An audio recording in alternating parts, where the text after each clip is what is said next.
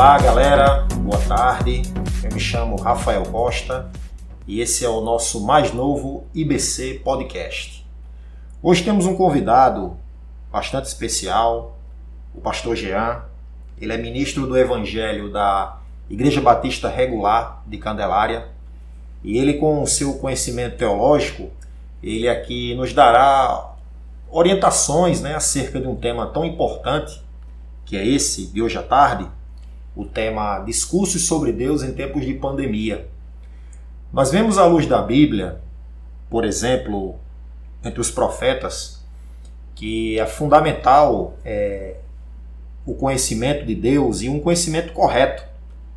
E pelos profetas sabemos que a ausência desse conhecimento estava levando o povo a um mau caminho, inclusive até mesmo da idolatria. Então temos que ter um conhecimento um discurso correto, uma compreensão correta acerca de Deus. E hoje vamos bater um papo acerca disso. Vai ser muito curioso e retomando todo esse nosso projeto aqui. Nos perdoem, ficamos aí um pouco offline, mas agora voltamos com tudo. E o tema que vamos discutir hoje ainda está dentro daquela primeira tomada de assuntos que a gente trabalhou, um assunto de suma importância para as nossas vidas. Hoje, inclusive, Rafael, eu estava dando uma lida no John Piper mais uma vez, ele traz esse discurso né, no penúltimo capítulo do livro do quanto somos luz do mundo e sal da terra e precisamos dar gosto ao mundo com o nosso discurso e a nossa fala cristã. Né, e o quanto isso está em falta na sociedade hoje, cristãos se escondendo por conta da pandemia, do contexto de pandemia, enquanto as pessoas estão perecendo aí fora. Né, então, acho que é bem pertinente falarmos sobre isso, né? qual o nosso papel como cristãos e que discurso é esse dentro desse contexto que estamos vivendo hoje. Isso é muito legal. Pastor Jean, Queria assim que o senhor falasse um pouco mais do senhor e já pegando aí o aproveitando o embalo, já respondendo por que é importante um discurso correto, uma compreensão correta acerca de Deus. É, boa tarde, queridos. Prazer muito grande estar aqui com vocês, com o Rafael, com os amados, os amados aqui que fazem parte aqui da, de toda essa construção louvável de, desse podcast que certamente pode abençoar as vidas que estão escutando, que irão escutar. É um prazer muito grande. Sou o pastor Jean da Igreja Batista do Candelária. Sinto-me honrado e agradecido pelo, pelo convite para a gente ter essa conversa aqui sobre a pandemia, sobre Deus, fazendo essa interlocução desse contexto atual em que vivemos, dessa tragédia, tragédia mundial.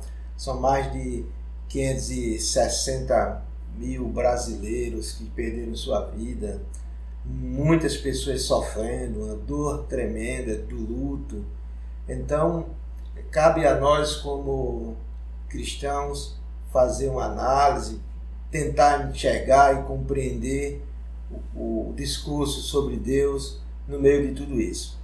É, a, gente, a gente tem tentado observar e perceber que o mundo, o mundo é evangélico, e aí a gente vai tentar falar um pouquinho sobre a pandemia e, e Deus dentro desse, dentro desse contexto. É, ele, o mundo evangélico ele se divide em três, em três, em três, vamos dizer, em três segmentos que é conhecido, acho que por vocês e por muita gente, né? que até o, o sociólogo Ricardo Mariano ele vai definir dessa forma. Não é uma invenção de um pastor, até porque ele nem, nem pastor é, ele é um, um pesquisador das religiões, professor da PUC. Teve o, o, o privilégio de, de, conversar com ele algumas vezes. E, e tem, tem um livro dele, né, o Neopentecostalismo, que ele vai dizer que o mundo evangélico brasileiro existe os tradicionais, os pentecostais e os neopentecostais. E fazendo uma, uma leitura dessa, dessa realidade, trazendo esse, os discursos desses segmentos evangélicos, a gente pode observar que há uma variação de respostas e de enfrentamento quanto, quanto à pandemia, quanto à visão da pandemia. Há, há uma relação entre os discursos, mas há também, há também pontos, pontos diferentes. A gente, para o, o, o ouvinte situar-se um, um pouco melhor nesses três segmentos, a gente pode, pode dizer que é claro que existem mais igrejas que representam esses segmentos, mas para título de, de informação, os, os neopentecostais, a sua maior representatividade seria e é a Igreja Universal de, de Ed Macedo. Né? O, é claro que tem outras também, como de R.R. Soares, do, do, do Valdomiro, a Mundial. Então essas são as representações dos neopentecostais. Dos pentecostais, eu acredito que a, a, maior, a maior delas é a Assembleia de Deus, sem dúvida nenhuma. Isso. Uma igreja Exatamente. histórica, é a igreja considerada como pentecostal. E tradicionais, assim, de, de maneira mais abrangente e, e que representam, que tem uma representatividade maior, são as, as presbiterianas e as, e as batistas, que as batistas se dividem em, em vários tipos de, de batistas. Mas, de, de modo geral, é, cada um dessas igrejas assume um discurso, ora esses discursos são convergentes, ora esses discursos são diferentes na sua estrutura. Tem, tem um ponto aí que eu acho que é curioso, que eu acho que é uma curiosidade que todo mundo vai ter, né? Principalmente nesse ponto em que a gente já está chegando nas discussões, né? Que a gente tem trazido. Isso. Há um discurso que seja o correto e um discurso que esteja errado. Qual a, a, a tua opinião acerca disso, pastor? Estou já te colocando na, na berlinda, né? já te colocando numa condição estreita, mas Sim. há um discurso que é o discurso correto, o discurso que devemos seguir. Qual é a orientação nessas horas? É, essa é uma, uma boa pergunta que vai elucidar muito as pessoas que estão nos escutando, até independentemente de sua crença, de sua religião, vai ajudar muito, porque porque a gente observa. É claro que é claro que já respondendo a sua pergunta, e eu vou tentar tentar justificar essa pergunta, existe sim, na, na minha opinião, discursos de enfrentamento e de posturas com relação à, à pandemia no, no, Brasil, errados, esses discursos que esses discursos que se reveste de, de um discurso apocalíptico é, fora da realidade, fora da Bíblia, e eu acredito que esse, esse discurso ele, ele está presente, não tem como negar, ele está presente no mundo pentecostal e no mundo neopentecostal, com todo respeito a, a todos esses segmentos, mas eu já ouvi muitas coisas. Por exemplo, você dizer, qual, qual o discurso errado que você observa nisso? Eu conheço, preste atenção nisso, eu conheço pessoas, pessoas que até hoje não tomaram a vacina porque o seu líder religioso disse que era a marca da besta. Hum. Então, esse é um discurso apocalíptico se, que se reveste dessa religiosidade, e você pode observar que no mundo pentecostal, principalmente, e no mundo neopentecostais dessas igrejas, os, os, os seus seguidores, eles seguem cegamente os seus líderes. Eles não têm uma postura crítica, eles não têm eles, muitos deles não, não têm uma leitura apurada das escrituras. Então, é tipo assim, se eu tenho que obedecer o que o pastor diz e não verificar realmente se é isso mesmo, a leitura correta da, da Bíblia é essa. Então, há, há na verdade, na verdade isso, além de além de, do sensacionalismo, né? Teve gente aí que foi veiculado em, vários em vários canais da mídia, WhatsApp, Facebook, até em televisão, que estava vendendo o feijão como cura. Então, é, há os, aqueles que os aproveitadores da fé, além daqueles que tentam associar de maneira errada a pandemia como, como um discurso, um discurso como fosse uma praga ou do Egito ou do, ou do Apocalipse, que a gente sabe que não é. Verdade. Eu, inclusive, tenho amigos que beberam dessa fonte aí, né, desse uhum. tipo de uhum. discurso, de que não iriam tomar vacina porque a vacina do crente deveria ser o salmo. E aí o crente lendo aquele salmo todos os dias, ele ficaria imunizado né, com relação ao vírus e não teria nenhum tipo de doença. E eu senti muita fragilidade nesse tipo de discurso. Porque se esse sujeito pegar né, o vírus, se esse sujeito adoecer, se esse sujeito tiver uma, uma agravante né, e ficar numa situação muito delicada, como é que fica a fé dele?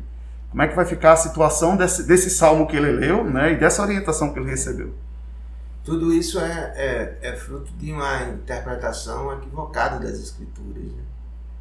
Além, além disso, um outro, um outro discurso que é muito lamentável é o discurso político, que tem entrado, tem entrado sorrateiramente nas igrejas, Sim. seja em qualquer segmento, tem, tem polarizado e, e em nome desse discurso as, as pessoas têm tem incorporado isso, tem incorporado isso sem perceber o mal que isso pode, pode fazer para a sua vida.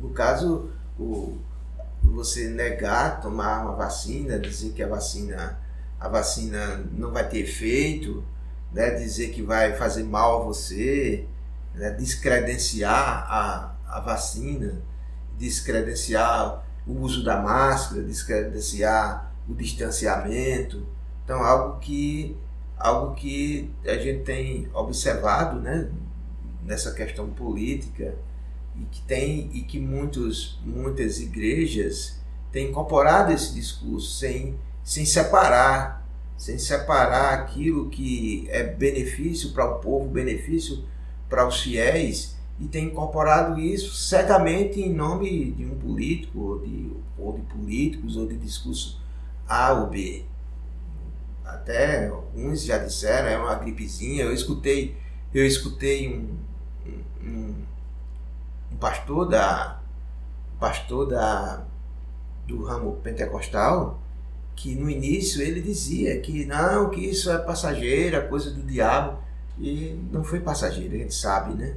É, é mais de ano, mais de isso. um ano já, né? Mais de um ano. Agora que está melhorando e agora está melhorando, graças a Deus mas está melhorando também por causa da vacina. Isso. Não tem como negar isso. Como é que você vai negar essa realidade? Isso. No início, em, em, em março agora, 2021, nós tínhamos os, os leitos mais de 90% ocupados. Você vai hoje, você tem 30 e poucos por cento aqui no Rio Grande do Norte. Por quê? Porque o número, número de pessoas vacinadas aumentou substancialmente. Então é preciso a gente refletir essas coisas. Isso. É, seguindo essa, né, nessa esteira, pastor Jean, do, do discurso teológico, é, é muito importante a gente lembrar também que, como o senhor aqui mostrou através de exemplos, como o Elton também falou, que conhece, esse é um, como esse é um período fértil né, para respostas teológicas, e como a gente está vendo, muitas equivocadas. Né? É, como assim o senhor orientaria aos, aos crentes aí que de repente têm determinadas dúvidas, aonde ter a fonte correta para se orientar nesse tempo de caos, para não cair em teologia penca? O que é que está faltando aí, por exemplo? É, na verdade, o que, o que os crentes precisam entender é que ele deve alimentar a sua alma em Deus. E os crentes, eles, eles hoje, eu digo de maneira geral, eles não têm buscado Deus na sua, na sua, na sua vida pessoal, aquele, aquele velho, velho jargão evangélico, né? Bíblia e oração. Né? Pouco os crentes oram, pouco os crentes leem a Bíblia, fazem cursos, tem tanto curso bom online, né? De que a gente pode recomendar. Aqui mesmo na igreja cristã tem um curso teológico, né? Então, livros e que podem ser recomendados. Vocês, vocês estão lendo um livro né, de um grande autor. Exatamente. Então, procurar fontes de, de, de, pessoas que, que, que estudaram, que já passaram por isso. por essa trajetória teológica, né? E buscar boas recomendações, fazer boas leituras. Uma coisa que eu, que eu aprendi é que nós somos o que a gente vê, o que a gente escuta e o que a gente lê. Nós somos isso. O que é que as pessoas estão vendo hoje? As pessoas estão vendo Netflix, série de violência, série de prostituição. O que é que as pessoas estão vendo? Liga a televisão, é, é, é tendência, tendenciosa, entendeu?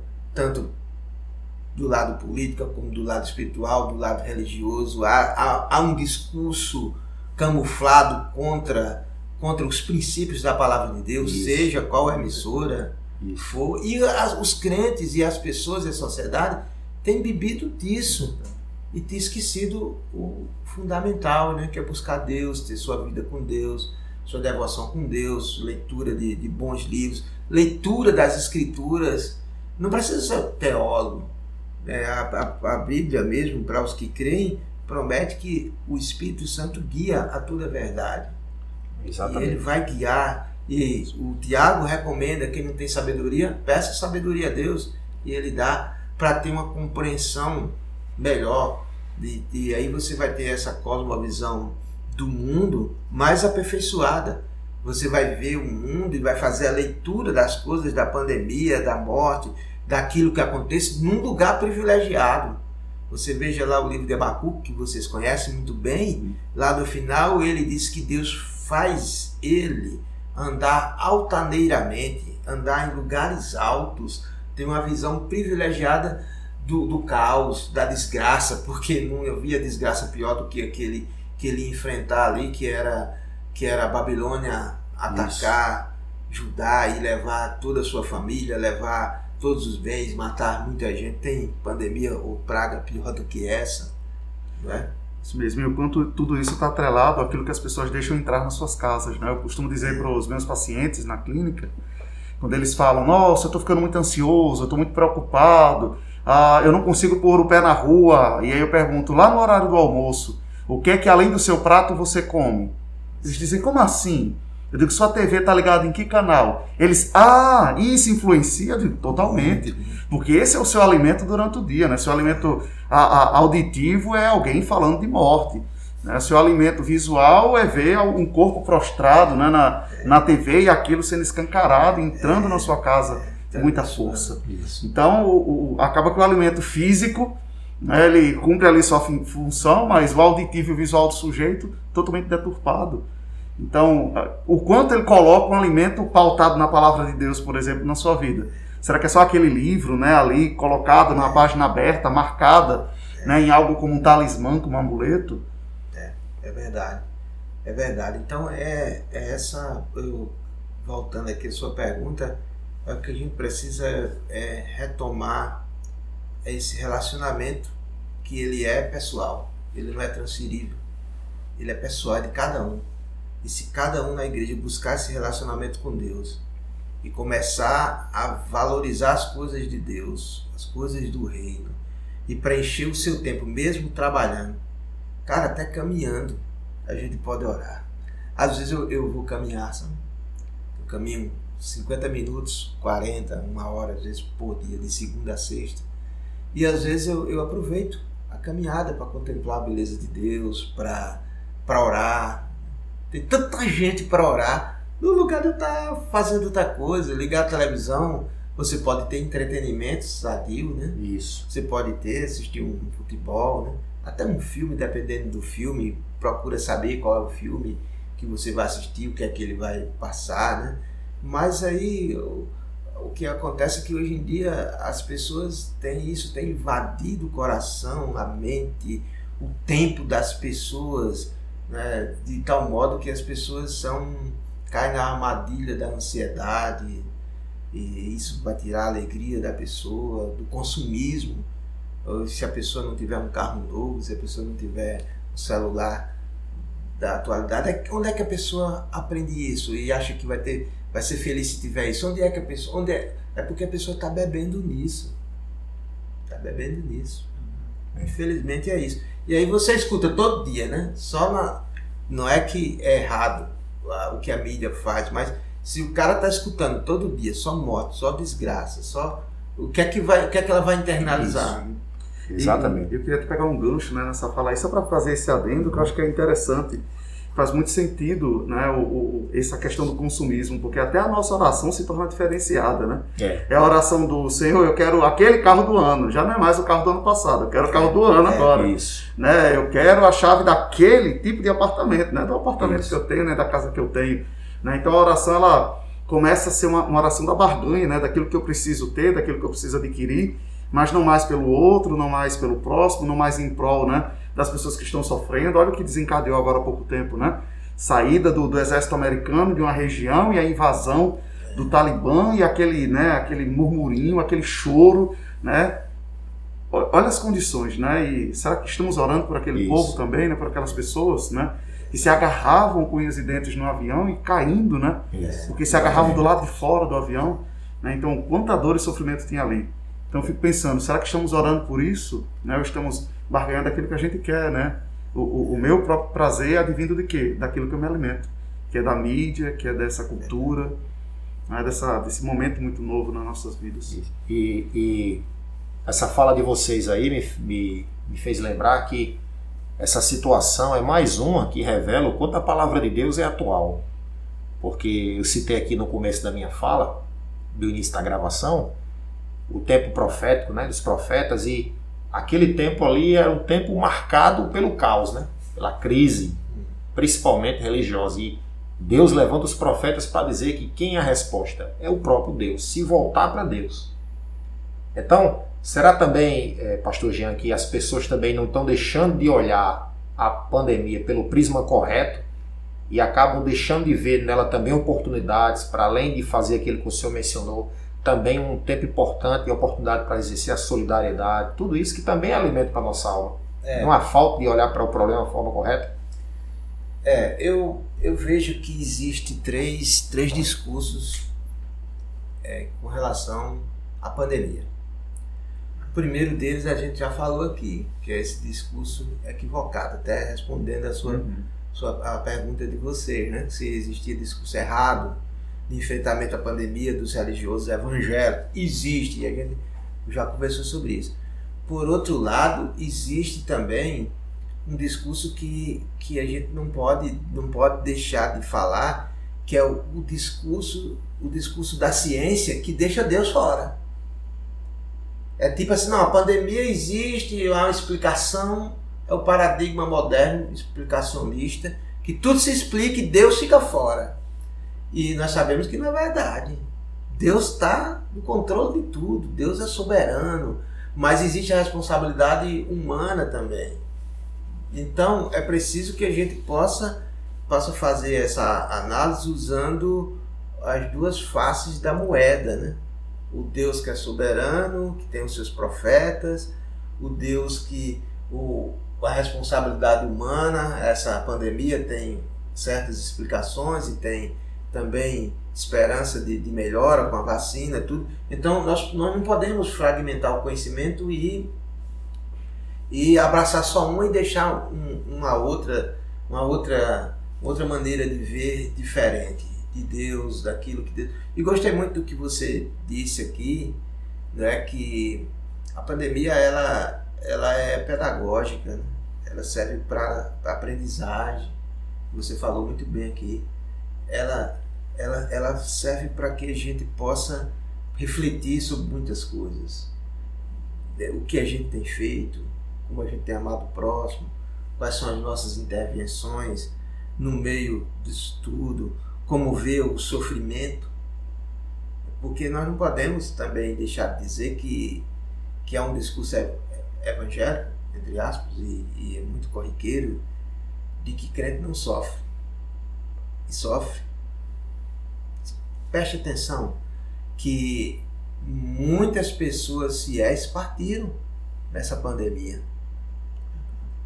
Homens de Deus, mulheres de Deus. Então, é preciso a gente enxergar que o sofrimento ele faz parte da vida. Ele é presente da vida, independente de Covid, independente de pandemia. pandemias sempre tiveram. A cólera, a peste bubônica e, e tantas outras que mataram milhões no mundo inteiro, as guerras. Então, então o, o, sofrimento de, de fome do, do, das pessoas lá da África, aqui no Brasil, do Nordeste também, a, o câncer que mata não sei quantos o, todo, todo ano, né? pessoas que morrem de fome aqui também, no, no Brasil, como disse. Então, o sofrimento, ele, ele, ele existe. Ele existe. E a gente, a gente não está no céu. A gente não recebeu o corpo glorificado ainda. E a gente vai passar por sofrimento.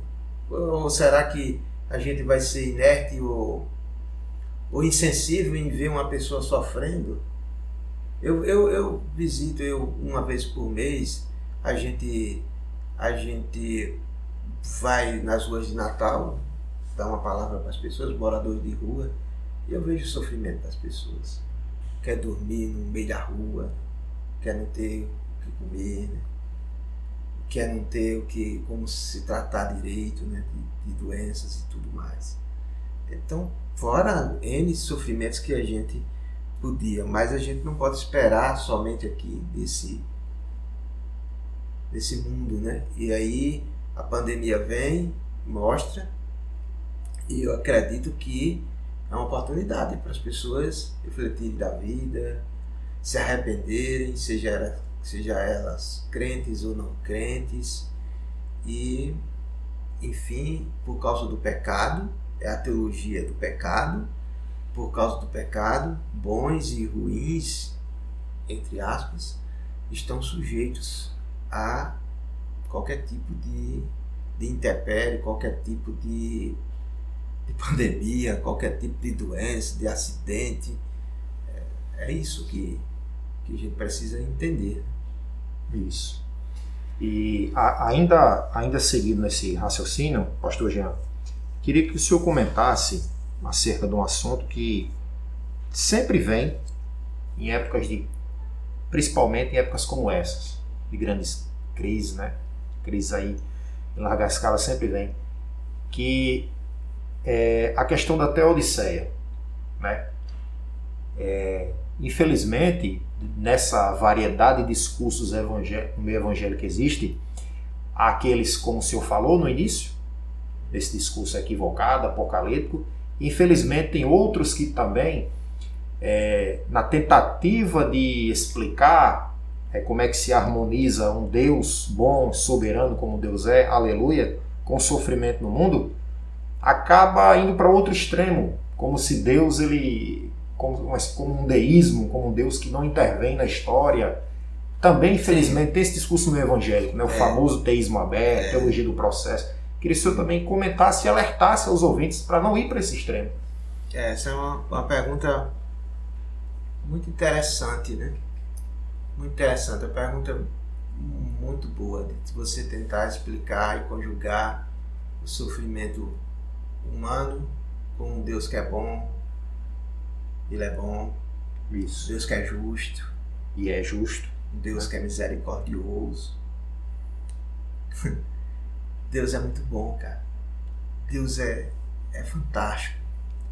A, a, o problema das distorções dos discursos de Deus e querer culpar Deus pelas coisas, eu acho uma, uma tremenda injustiça. Uma tremenda injustiça. Porque ele é bom o tempo todo. O homem, tudo que acontece de ruim aqui, são as escolhas humanas. Não é Deus. São as escolhas humanas. Aí você pode dizer, ah, então Deus abandonou tudo? Não. Deus tem o plano dele. E do plano dele, o plano dele, a gente precisa entender que o plano dele é restaurar a raça humana. E para isso ele fez e está fazendo dando oportunidade ao homem de arrependimento, de buscar a Deus, de servi-lo, de ter a salvação. Mas o que é que o homem faz? O que as pessoas fazem? E ele vai cumprir com o seu plano escatológico um determinado momento, mas ele é longânimo. é a pandemia, é, são várias coisas que acontecem, são os resultados do, das escolhas humanas. É responsabilidade do, do homem. Mas vai chegar um determinado momento, e o livro de Apocalipse mostra isso, em que isso vai ter um desfecho. E aí o Deus de amor, o Deus longânimo, o Deus de misericórdia, vai assumir a roupagem do Deus da justiça. Porque ele vai cumprir a sua palavra. E ele vai cumprir com o seu plano de restauração. E você sabe, no final do Apocalipse tem um estado eterno, né? Isso. Novo céu, a nova terra. Então, ele vai cumprir isso. Mas enquanto isso, ele está demonstrando amor e dando oportunidade, né? Enquanto isso, a trombeta do arrependimento está tocando, né?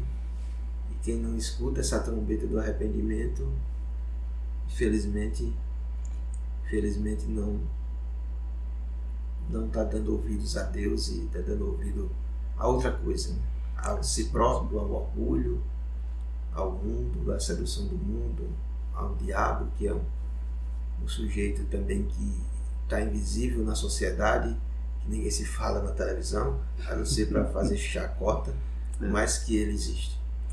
Ah, esse tema é muito bom, né? E a gente vai se perdendo aqui no, no nosso tempo.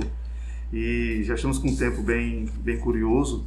E eu queria, pastor, que o senhor fizesse considerações agora, né, de, de, do que, é que a gente pode dar de conselho para o jovem, né, para as pessoas que estão ouvindo esse podcast, que conselho a gente pode dar para que ele encontre esse discurso né, real, ele encontre esse discurso de um Deus que é amoroso, de um Deus que é poderoso, que está no controle de todas as coisas. Né? Que conselho a gente pode estar tá passando para os nossos jovens agora, diante desse contexto de pandemia, desse contexto vivenciado por, nós na atualidade? Se eu, se eu pudesse entrar na casa de cada jovem hoje, se eu tivesse esse poder de entrar na casa de cada um eu, eu diria para cada um o seguinte: Cara, como é que está teu tempo devocional? Quanto tempo você gasta na presença de Deus, orando? Como você tem lido a Bíblia? Até eu queria sugerir para os jovens, quando eles estivessem lendo a Bíblia, a palavra de Deus, eles pudessem fazer um pequeno exercício, tipo assim, de dizer: o que Deus está me dizendo aqui? O que é que eu vou fazer com o que Deus está me dizendo aqui? E eu acho que isso pode ajudar bastante. Então, acho que a coisa mais importante que a pessoa deve buscar é Deus dioturnamente, diariamente. Porque no momento que você não busca Deus, você está buscando outra coisa. E se você não preencher a sua mente, o seu pensamento com as coisas de Deus, você vai preencher com outras coisas. Não tem igreja, você pode ir para culto, você pode exercer ministério, você pode fazer um monte de coisa, mas o seu coração está em outro lugar a sua vontade está no outro lugar.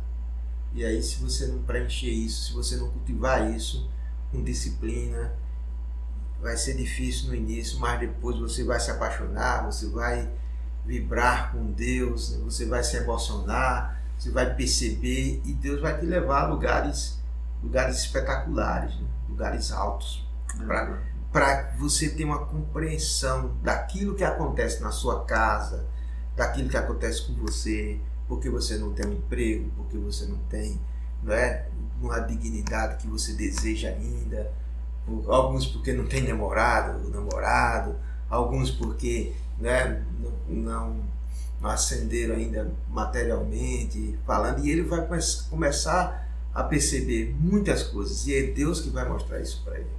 Então, eu acho que passa, passa sobre isso, e depois aí vem o engajamento na igreja, é uma coisa muito importante, muito importante que o jovem não pode esquecer. Não pode esquecer. É do versículo que diz lá em Coríntios: As más conversações corrompem os bons costumes. Ó, oh, meu querido, não se acompanha com pessoa que pensa diferente de você, que vai levar você para lugares Cuidado com que você, com quem você conversa no seu WhatsApp, com quem você está alimentando na sua alma, no seu pensamento, porque pode levar a desvios de comportamento e a distantes e a distância de Deus pode aumentar.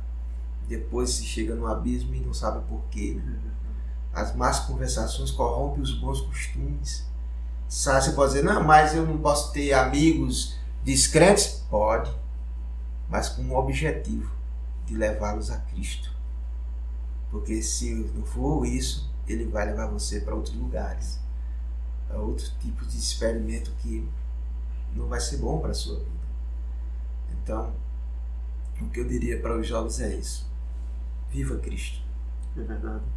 Ah, acho que fica aquela, aquela pergunta, né, para todos nós: onde é que está nosso coração? Exatamente. É, Onde que o nosso coração está plantado? Onde é que a gente está fincando raízes? Isso. Eu acho que fica isso. E o pastor Jean falou uma palavra há pouco tempo, a palavra cosmovisão. E é, muitos jovens crentes, eles não podem esquecer disso, que a gente está numa guerra de cosmovisões. É. Foi falado aqui da mídia. Se a gente parar para assistir, baixa só um, um, um, alguns dias, talvez uma semana, determinados programas, eles não conseguem, de televisão, eles não conseguem nem mais ser sutis. É. Tá lá. Ali é um projeto de poder que existe ali para eliminar os valores cristãos da exato, sociedade. Exatamente. Né? Então, muitos jovens cristãos eles precisam ter esse discernimento, de entender quem está numa guerra Exatamente. e aquela cosmovisão ali quer tomar o nosso coração. É. E tem tomado de muitos, né? Tem tomado de muitos. Tem arrastado, né? Tem arrastado aí uma, uma geração. É. Tá? É Agradeço muito, pastor, por esse momento, né? Por essa conversa que tivemos aqui. É, eu acho que hoje, né? A gente sai com uma reflexão muito boa, né? Do, do que fazemos, né? Diante de todas essas investidas da mídia, da TV. isso. Eu Exatamente. acho que eu vou até pro WhatsApp, né? Eu estou conversando com quem, né? É. Que, que tipo de conversa eu estou tendo? Qual o teor dessa conversa que eu estou tendo ali no WhatsApp e nas redes sociais como um todo? Exatamente. Então, paramos para refletir hoje. É. E uma das características de- de- de- dessas cosmovisões é que elas começam a relativizar o que outrora era impensável a gente relativizar, né? Pronto, hoje uma, uma, uma parte que eu vou falar hoje à noite para a galera lá, daquele momento quando a mulher de Potifar ela seduz Josué, José, é, ali mostra que aquilo que ela propôs para José, José não, para ela era normal. Deitar casada, deitar com outro homem. Então, muitas vezes, es- esses discursos equivocados que vêm é porque eles relativizam que a Bíblia não é, acha normal. Não é? Então, a gente tem que estar muito atento a isso. né? Hoje, quando eu vi um programa de televisão trazendo uma discussão sobre poliamor, eu falei, meu Deus do céu, Isso onde isso vai parar? né? Isso vai entrando nas igrejas aos poucos. Pois é, Claro. relativizando. Logo, logo, né, teremos aí igrejas que vão estar aceitando plenamente, né, Isso. fielmente isso daí, Isso. com visões totalmente distorcidas do que diz a palavra de Deus. Exatamente. Não vamos nos enganar, não. Eu costumo Isso. dizer para os jovens, né? O diabo, se ele aparecesse nas nossas vidas como um monstro, nós correríamos. É. Só que ele aparece perfumado, bonito, Sim. né? Aparece de forma sedutora e quando a gente vai ver, Isso. já caiu há muito tempo. Haja vista, segundo a Coríntios capítulo 11, Paulo disse que ele se, ele se mostra como ministro de justiça, né? Por aí, né? É. Então, também como o Elton falou, pastor, também somos muito gratos pela seu, a sua aceitação, sua disponibilidade, trazer a sua experiência como ministro do Evangelho, seu conhecimento. E sinta-se convidado para outras oportunidades, né? E faça as suas considerações finais, né? Tá, queridos, quero agradecer a vocês. Foi um papo aqui muito edificante para a minha vida. Desejo que vocês continuem aqui com esse, com esse espaço, né? Quanto mais a gente tiver que puder propagar para para os amados, para as pessoas, que elas possam ter essa compreensão do divino, de Deus, de uma leitura correta das escrituras e que isso vai gerar uma prática correta.